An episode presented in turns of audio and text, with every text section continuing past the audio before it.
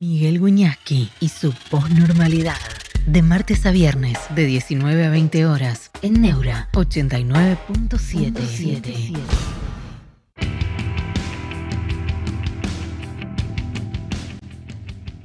¿Cómo están? Buenas noches, bienvenidos a la posnormalidad.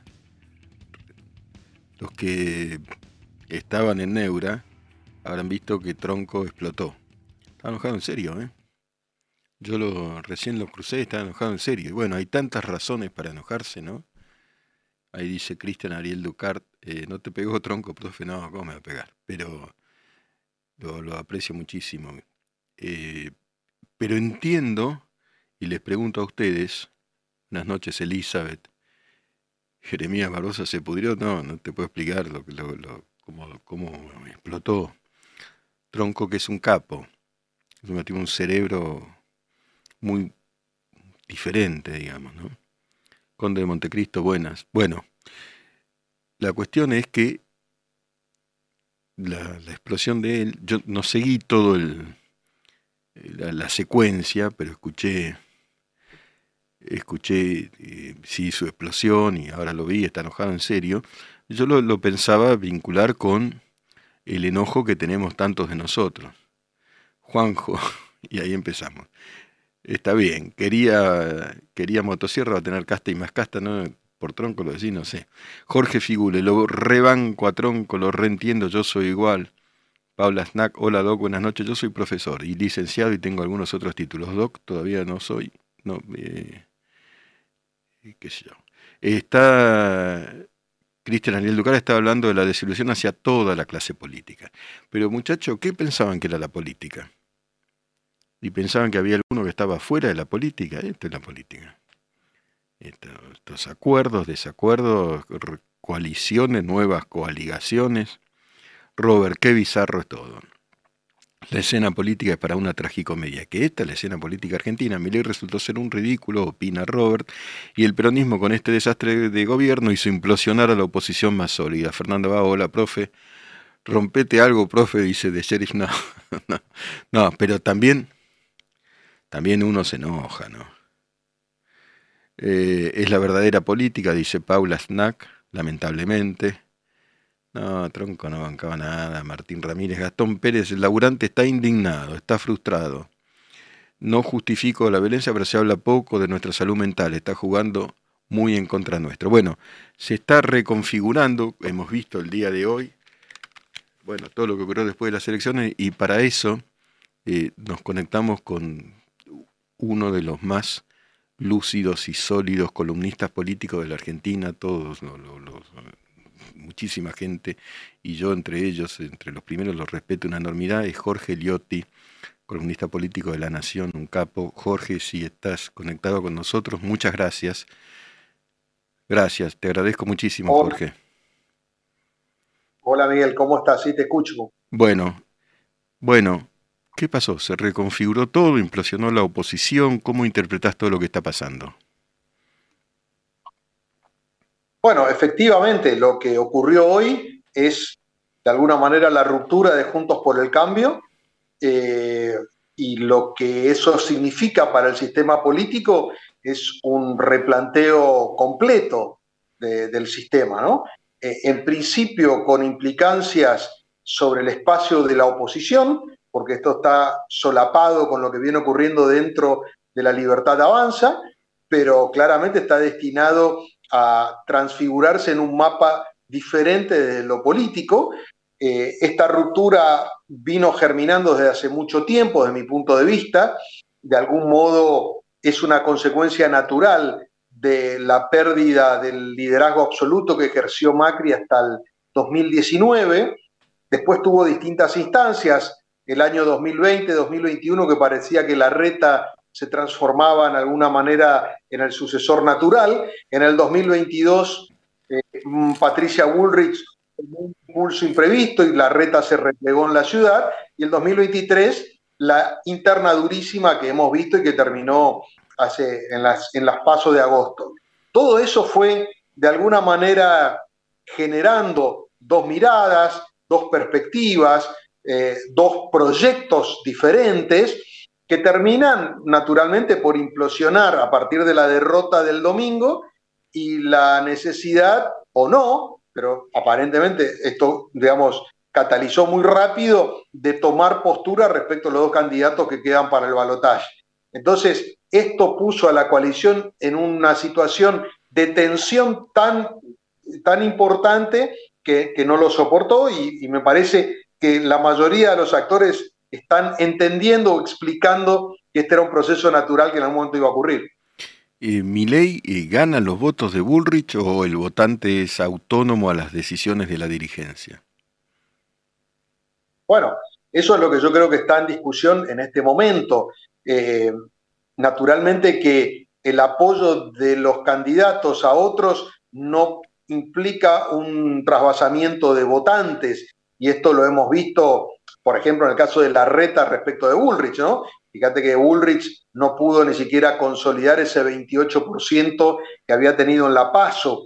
Entonces, esto tiene dos dimensiones, una de dirigentes y votantes, y después la otra tiene que ver con los dirigentes dentro de la coalición, porque hay un sector que está diciendo vamos con mi ley y hay otro sector que está diciendo nos mantengámonos eh, neutrales o sin pronunciamientos, a pesar de que algunos por ahí parecen más cercanos a masa, ¿no? Pero públicamente están diciendo nos mantenemos eh, indefinidos. Y obviamente esto yo creo que el proceso de captación de nuevos votantes, que también lo hace masa, es natural en un balotaje. En un balotaje tenés que ir a la búsqueda de los votos ajenos es una instancia que tiene una lógica del votante que es diferente a la general. No vota al que le gusta, sino vota en contra al que le gusta menos o el que le parece, mm, digamos, más digerible. Entonces, todos van a salir a buscar en la gran pecera de Juntos por el Cambio, también en la de Schiaretti, en menor medida Bregman. Es ahí donde van a ir a buscar los votos. El problema es que en este proceso, Juntos por el Cambio hizo este movimiento que aceleró la ruptura interna. Definitivamente. ¿Esto ah, para mi ley es, solo suma o de alguna manera le resta respecto de su votante duro que creyó en el esto de casta y anticasta y, ahora lo ve negociando, digamos, haciendo política? ¿Cómo, influirá? No sé. Bueno, es muy interesante tu pregunta, Miguel. Yo te diría que es de las dos o tres que, que son las más profundas no lo sabemos porque el votante de mi ley es nuevo, tiene una fidelidad, eh, yo te diría, muy reciente, parece muy fervoroso, pero hay que ver cómo se posiciona frente a este acuerdo. Mi ley está haciendo una mutación de piel muy profunda, que claramente salió muy decepcionado, más allá de lo que digan público, ha sido un golpe muy fuerte ver que no ha podido en términos proporcionales crecer en, votos absolutos sí sumó medio millón de votos, pero se quedó en un 30%. Y eso no solo lo dejó segundo, sino que lo dejó estancado. Entonces, lo que aparece es un Milei diferente que de alguna manera para representarlo deja a un costado la motosierra por mm. necesidad, se pone a disposición de, de junto con el PRO, de Macri, y le va y le dice, eh, ayúdenme. Eh, ustedes están en el mismo sentido que nosotros en contra del kirchnerismo, del masismo, del peronismo, eh, ayúdenme. O sea, es un Milei que ha dejado de alguna manera cierta soberbia con la que se manejó hasta la semana pasada, pensando que ganaba y que incluso lo dijo en el acto de cierre que pensaba podía ganar en primera vuelta, y ahora está en una situación de más desesperación. Esto lo va a llevar a moderarse, cosa que ya vimos entre ayer y anteayer, a tener otro discurso, a aceptar otras propuestas. Entonces, en la ampliación, lo que ocurre siempre es qué pasa con el aladura, que es como vos decís, que había comprado ese discurso anticasta, motosierra, eh, dar vuelta a la página, etcétera, ¿no? Entonces, me parece que también la libertad avanza va a estar sometida a un estrés muy importante. ¿Por qué ganó Kisilov con ese margen en, la provincia? ¿Cómo interpretas ese voto? Es un voto, digamos, que eh, tiene detrás de algún modo, aunque sea fantasmalmente, a Cristina, o Cristina está al margen ya de todo y ganó el propio Kisilov. ¿Cómo es ese voto, digamos? Bueno, yo creo que ese voto es una conjunción de dos o tres factores en la provincia. El primero claramente es la movilización del aparato territorial del peronismo, que no había funcionado a pleno en las PASO y que ahora se puso eh, en juego absolutamente, con el aditamento de que en este caso los intendentes se jugaban el territorio, con lo cual salen a apuntalarlo. Y yo creo que allí Massa hizo un trabajo importante de alinear a estos actores que estaban relativamente dispersos, ¿no? Eh, en segundo lugar, yo creo que Kisilov tiene una impronta propia que, si bien es kirchnerismo puro y duro, es un kirchnerismo, yo te diría, menos coaligado con los intendentes, digamos, no comparte la lógica de los intendentes, es una figura que no ha quedado marcada por causas de corrupción, entonces eso lo diferencia un poco de la cámpora, obviamente que es un instrumento de Cristina Kirchner, pero guarda con Kisilov porque habría que seguir su derrotero ahora, ¿no? Kisilov comparte el kirchnerismo en sangre, pero también fíjate que en la campaña quedó muy adosado a Massa, mm. como los dos protagonistas que estaban en juego, eran ellos los candidatos. En el escenario no estaban ni Máximo, ni Cristina, ni nadie. Y acordate que él habló en algún momento en forma un poco críptica de la nueva música, de las nuevas canciones. Yo creo que hay un que se visualiza un poco más autónomo, por lo menos del aparato kirchnerista. No creo que de Cristina, Cristina va a seguir siendo influyente. Y el último factor que yo quisiera remarcar en la explicación de por qué el triunfo de Kisilov, yo creo que hubo un error estratégico muy grande de, Juntos por el Cambio en esa interna entre Grindetti y Santilli, eh, que de alguna manera termina repartiendo el 50, fíjate que entre Grindetti y Píparo sacaron el 50% de los votos, con lo cual, digamos, la oposición sacó más votos que el oficialismo, pero no se cuenta de esa manera. Y yo creo que Betty era un candidato más, más débil, con menos impulso, como para poder competir contra Kisilov. Entonces, ahí en la interna yo creo que terminó siendo negativo para Junto por el Cambio. Definitivamente. ¿Y a Massa cómo lo viste, cómo lo ves? ¿Qué perspectivas se pueden avisorar? ¿Cómo se manejó? ¿Por qué ganó?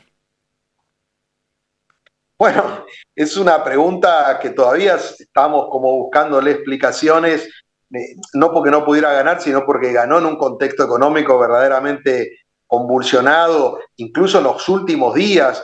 Uno podría pensar que la corrida contra el dólar y ese, esa psicosis de ir a consumir, aunque sea comprar desde electrodomésticos hasta fideos, iba a tributarle al candidato más radicalizado que era Milei, ¿no?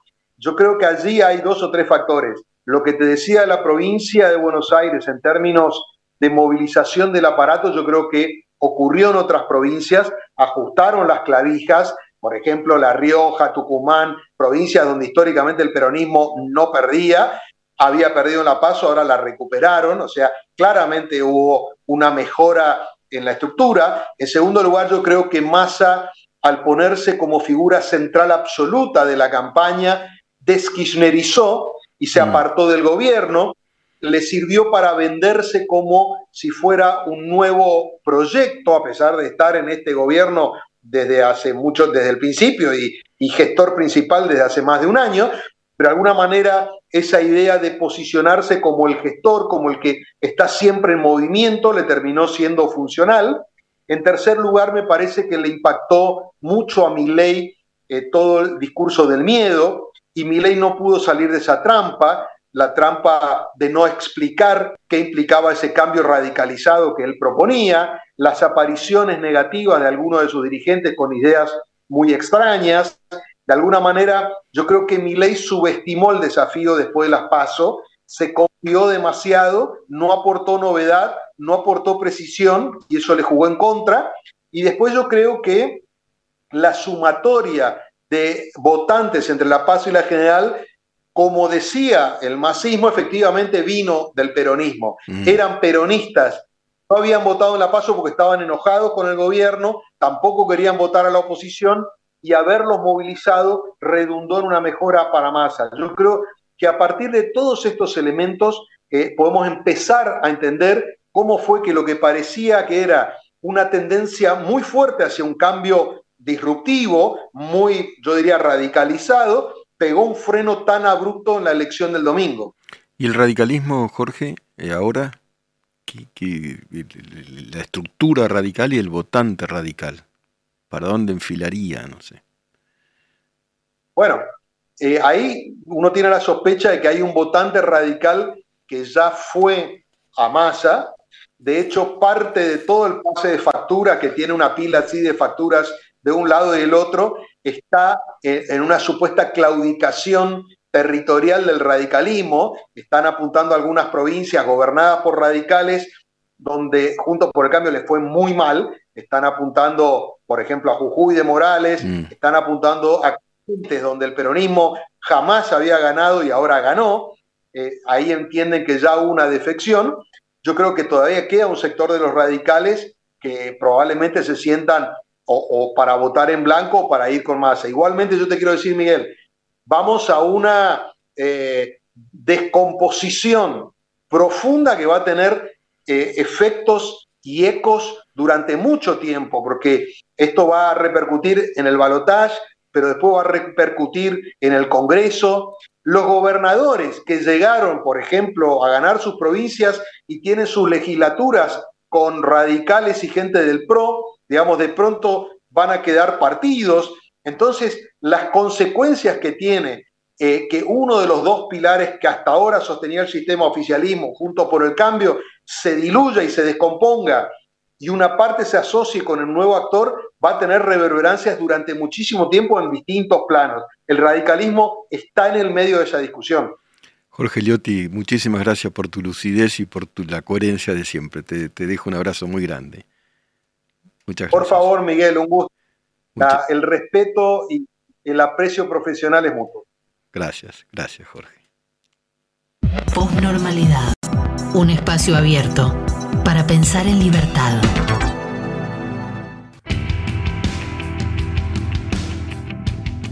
Bueno, Jorge Liotti, ¿eh? yo recomiendo siempre leerlo.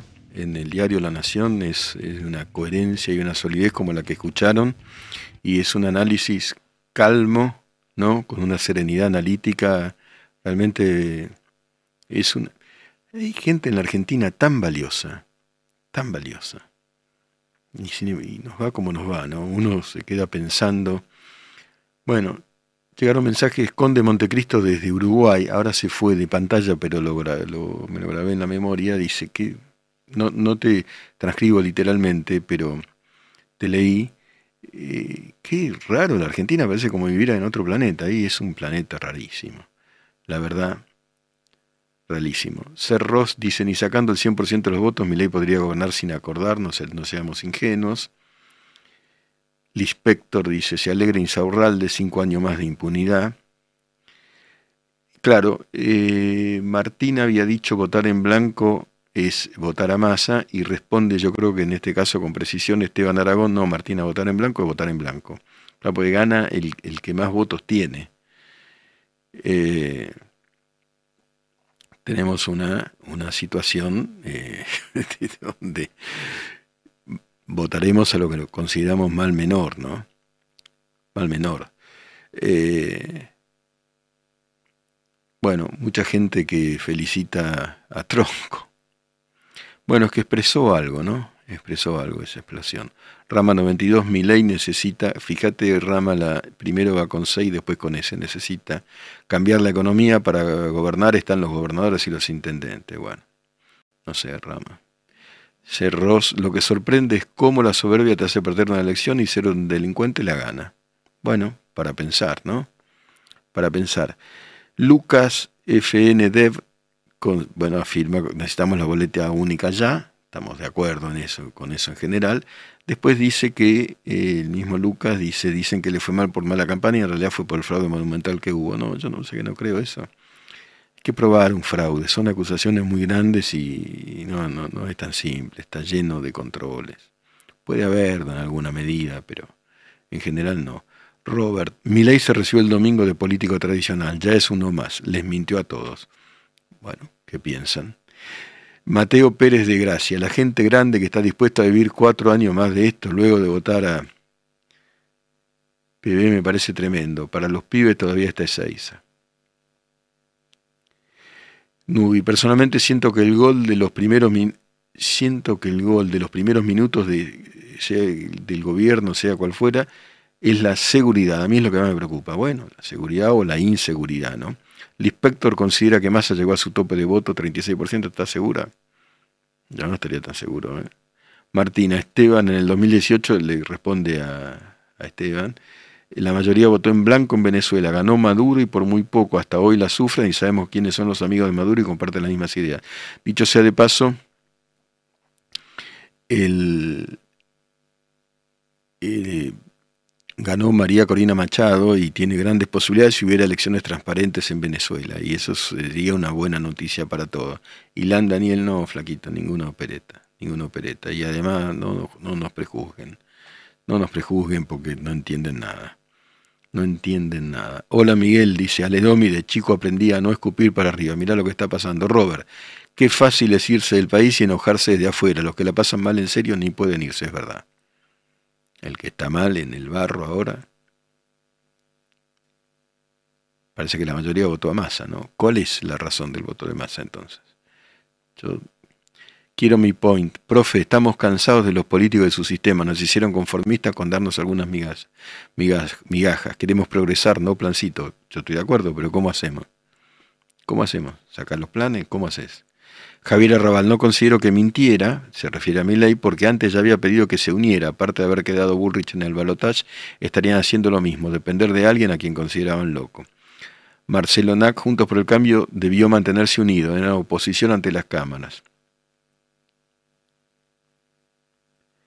Lispector afirma votamos pato leones, eh, refiriéndose, digamos, figuradamente al nuevo animal político zoomórfico que se ha constituido, cruza de pato con león, digo yo. Alguien liberal, no se olviden que muchos votantes de mi ley en 2015 votamos a Macri también.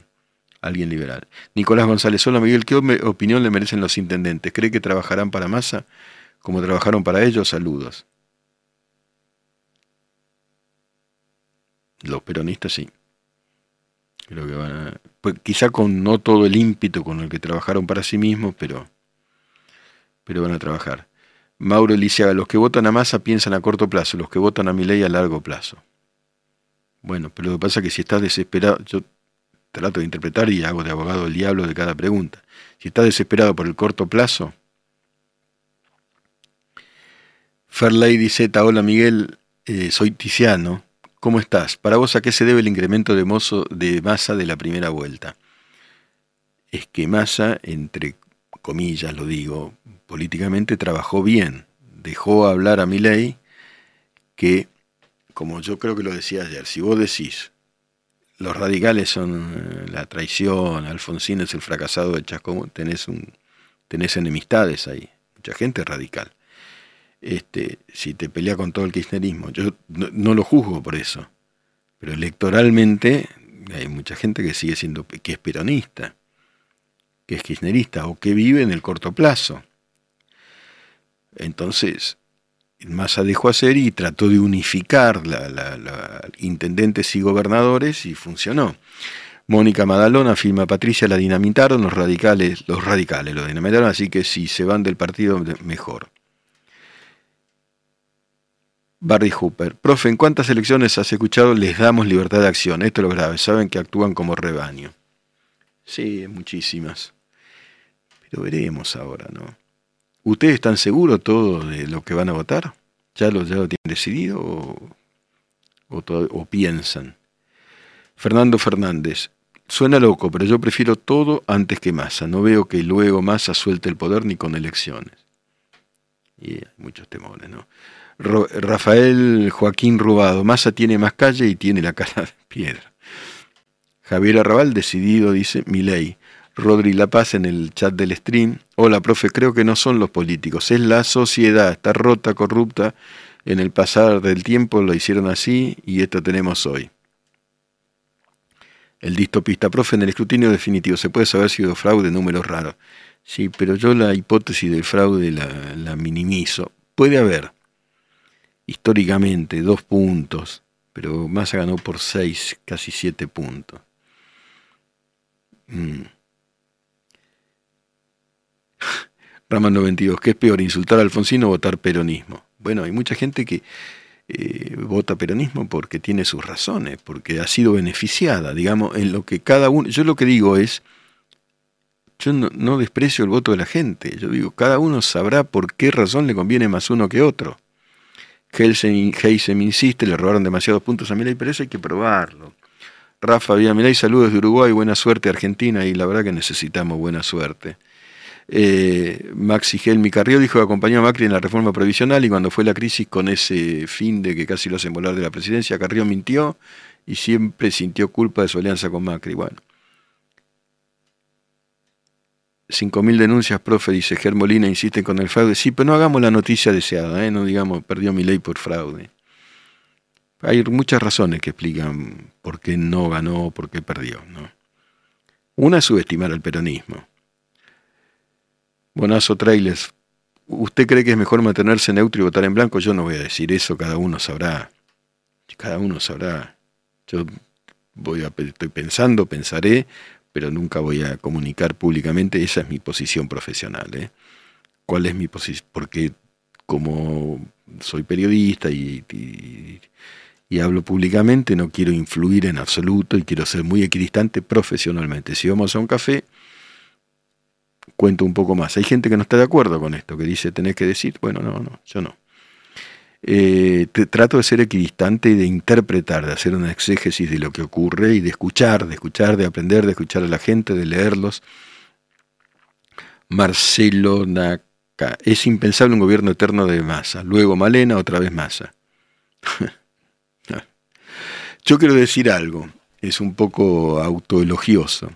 Pero en 2014 escribimos con Nico La Dueña. 2014 lo escribimos. Cristina en su mayor, en su mayor eh, gloria. Nosotros hicimos un libro muy, muy crítico, eso sí, público, digamos. La corrupción, uno tiene una posición muy, muy crítica. Y en ese libro, en La Dueña, es una biografía política de Cristina y de la corrupción de Cristina Fernández. Hay dos o tres páginas donde nosotros decimos Guarda con masa Malena Massa. 2014. ¿eh? Se veía, se veía que había alguien. No es por clarividencia ni por. Beiragar se refiere a Majul. Eh, profe, ¿por qué Majul es tan halagador? Mira, primero ponele H halagador con algunos políticos. No, yo creo que Luis es, es un muy buen periodista. Yo sé que con esto muchos estarán en desacuerdo, pero yo lo conozco mucho y, y, y por algo está donde está. No lo diga ni en joda, dice Rama 92, no sé qué cosa. Bonazo trailer. Vale, de profe, eh, ¿por qué toda la oposición no dice más fuerte y claro toda la plata y cosas que está regalando Kicillof en los últimos meses? No, pero...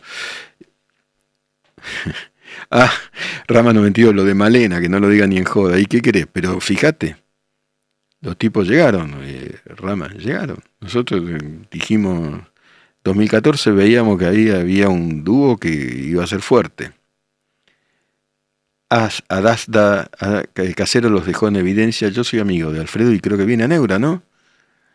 No sabemos, estamos, pensando eso. Eh, Marcelo Nac, Miguel, mi nombre completo es Marcelo Nakieski. Bueno, gusto. Mauro Lisiaga, guste o no, Massa fue el único estratega hasta ahora. Campaña del miedo con campaña del odio, el miedo no es sonso. Bueno, la astucia política hay que ponderarla o no. Julio Cueva afirma, voté a Bullrich el domingo 19, eh, no pienso votar, con mi voto no se jode. Bueno, es una posición y mucha gente supongo que, que pensará lo mismo. Marcelo Caraballo antes había dicho, primero Larreta y Bullrich se mataron en, en las pasos y después no pudieron juntarse. Milei y Bullrich se mataron para las generales y ahora están distanciados los votantes. Fernando Fernández. Profe, disculpe, ¿por qué la mayoría de medios se preocupa por las relaciones de Milei y Burrich? Y supongo que es por, por vistas. ¿Valdrá la pena preocuparse por cuando todo, por eso, cuando todos sabemos el historial cae Massa? Y todos sabemos, pero Massa ganó. No sé qué pasará, ¿eh? Bueno, Bonazo trae critica a. Julio Yardrowski. Profe Sargorotsky. Profe, ¿usted cree que la alianza Burrich-Milei va a surgir efecto positivo para sumar votos? No lo sé. No sé, eh, Juli, Juli, no lo sé. No lo sé porque, como digo, las alianzas dirigenciales no necesariamente implican una sumatoria automática de los votos en las bases. No lo sé. Mucho menos en, la Argentina, ¿no? Voy a hacer una, un breve monólogo. En la Argentina, toda profecía es un disparate. Ayer la alianza Milley-Ulrich, eh, antes de ayer, para muchos hubiera sido impensable. Y ahí tenés. Y ahí tenés, uno le dijo a la otra montonera asesina y la otra. Y se perdonaron. No, yo no puedo profetizar nada. Si algo aprendí en toda mi eh, vida de observador de la política argentina es que no se puede profetizar nada en este país. En otros países es posible profetizar. Hay, eh, con cierto grado de predictibilidad. Acá, acá, por ejemplo, una pregunta que también se las traslado a ustedes.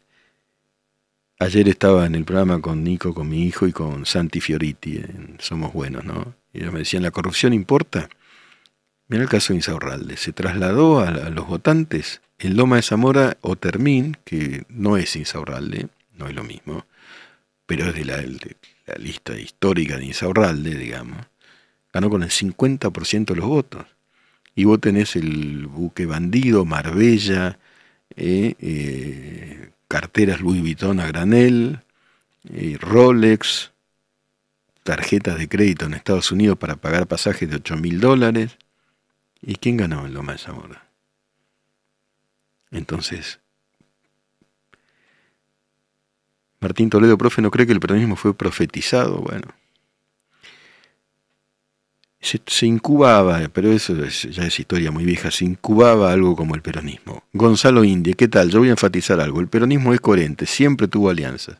Recordemos que lo tuvimos a Cobos como vice, Sergio Massa apoyó a Macri en varios proyectos, hoy está Alfonsín en el gobierno, Ricardito Alfonsín, ¿no? El hijo, es, embajador en España, el hijo de Raúl Ricardo Alfonsín, ¿no? Eh, ¿Cómo se explica el voto a Axel? Dice Aledomi, bueno, es lo que le pregunté a Jorge Liotti aparece como alguien no contaminado por la corrupción y la oposición estuvo fragmentada, con un candidato que no traccionaba, como Grindetti, y Píparo, según lo muestran los votos, tampoco, y se, dividió. Quizás ahora, con el espejo retrospectivo, uno podría decir, pero viste ahora con el diario del lunes, eh, Santilli quizá hubiera tenido mejor performance. Es más, también uno podría, hay mucha gente que dice la reta hubiera tenido mejor performance. Quizás, esto ya no sirve, es contrafáctico, que Bullrich. Ganó Kisilov. Ahora hay que ver, dice Rama.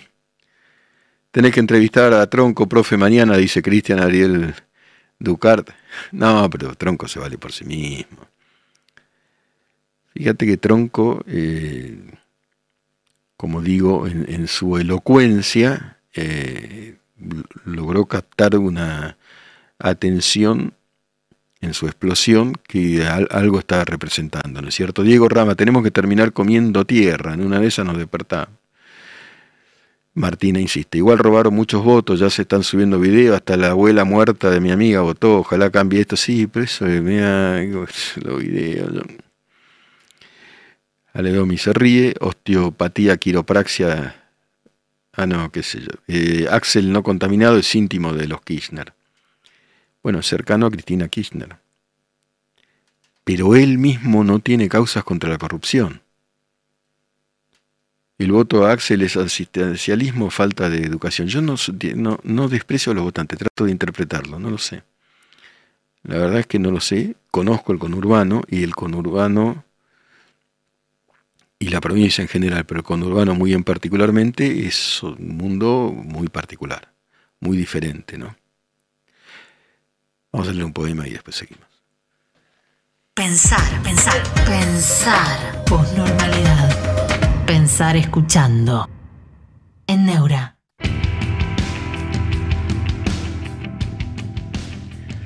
En la posnormalidad la poesía se lee de pie, aunque en este caso vamos a leer una suerte de prosa poética, es nada menos que el monólogo de Hamlet. Y después de leerlo, y después de una pausa, yo voy a explicar por qué lo leo. El monólogo de Hamlet, ser o no ser. Esa es la cuestión. Si es más noble para el alma soportar las flechas y pedradas de la áspera fortuna, o armarse contra un mar de adversidades y darles fin en el encuentro, morir, dormir. Nada más. Y si durmiendo terminaran las angustias y los mil ataques naturales herencia de la carne, sería una conclusión seriamente deseable, morir, dormir. Dormir, tal vez soñar, si ese es el estorbo, pues que podríamos soñar en nuestro sueño eterno, ya libres del agobio terrenal.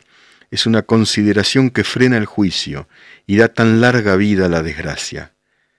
¿Quién soportaría los azotes e injurias de este mundo, el desmán del tirano, la afrenta del soberbio, las penas del amor menospreciado, la tardanza de la ley, la arrogancia del cargo, los insultos que sufre la paciencia, pudiendo cerrar cuentas uno mismo con un simple puñal.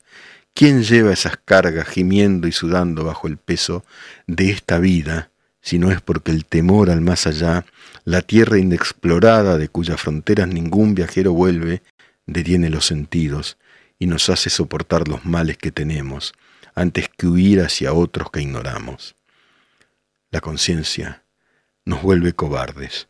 El color natural de nuestro ánimo se mustia con el pálido matiz del pensamiento, y empresas de gran peso y entidad por tal motivo se desvían de su curso, y ya no son acción, pero alto.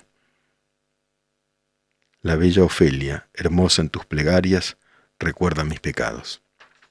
Posnormalidad. Filosofía en radio. En Neura.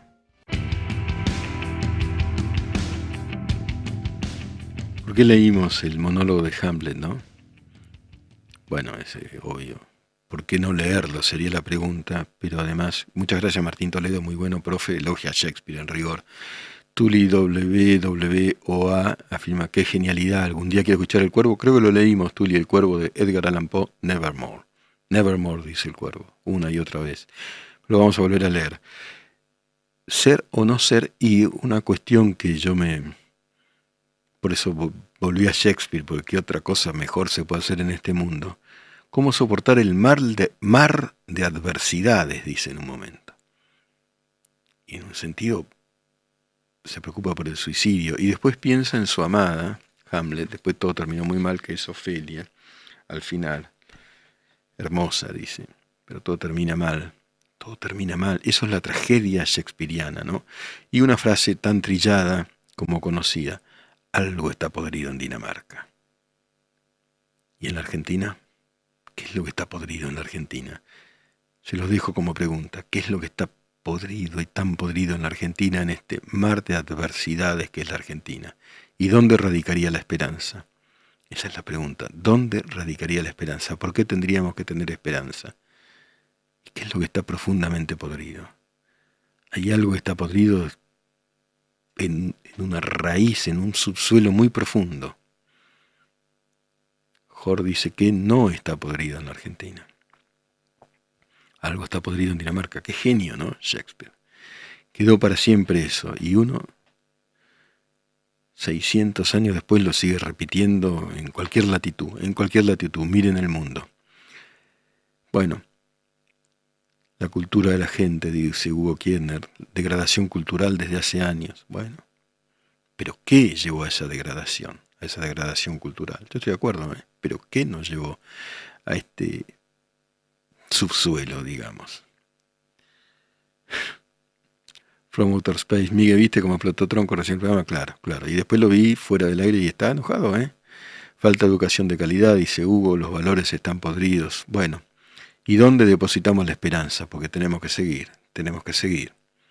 Morir, bueno, no, cuando eso cuando cuando el destino lo diga, pero mientras estamos vivos estamos vivos.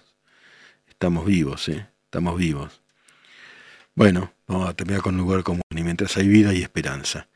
Enseguida llega Fanta, Ale Fantino con Mario Negri en la cosa en sí, para no perdérselo sin lugar a duda. Les dejo un abrazo muy, muy afectivo a cada uno de ustedes. Miércoles Postnormal con Miguel Wiñaski.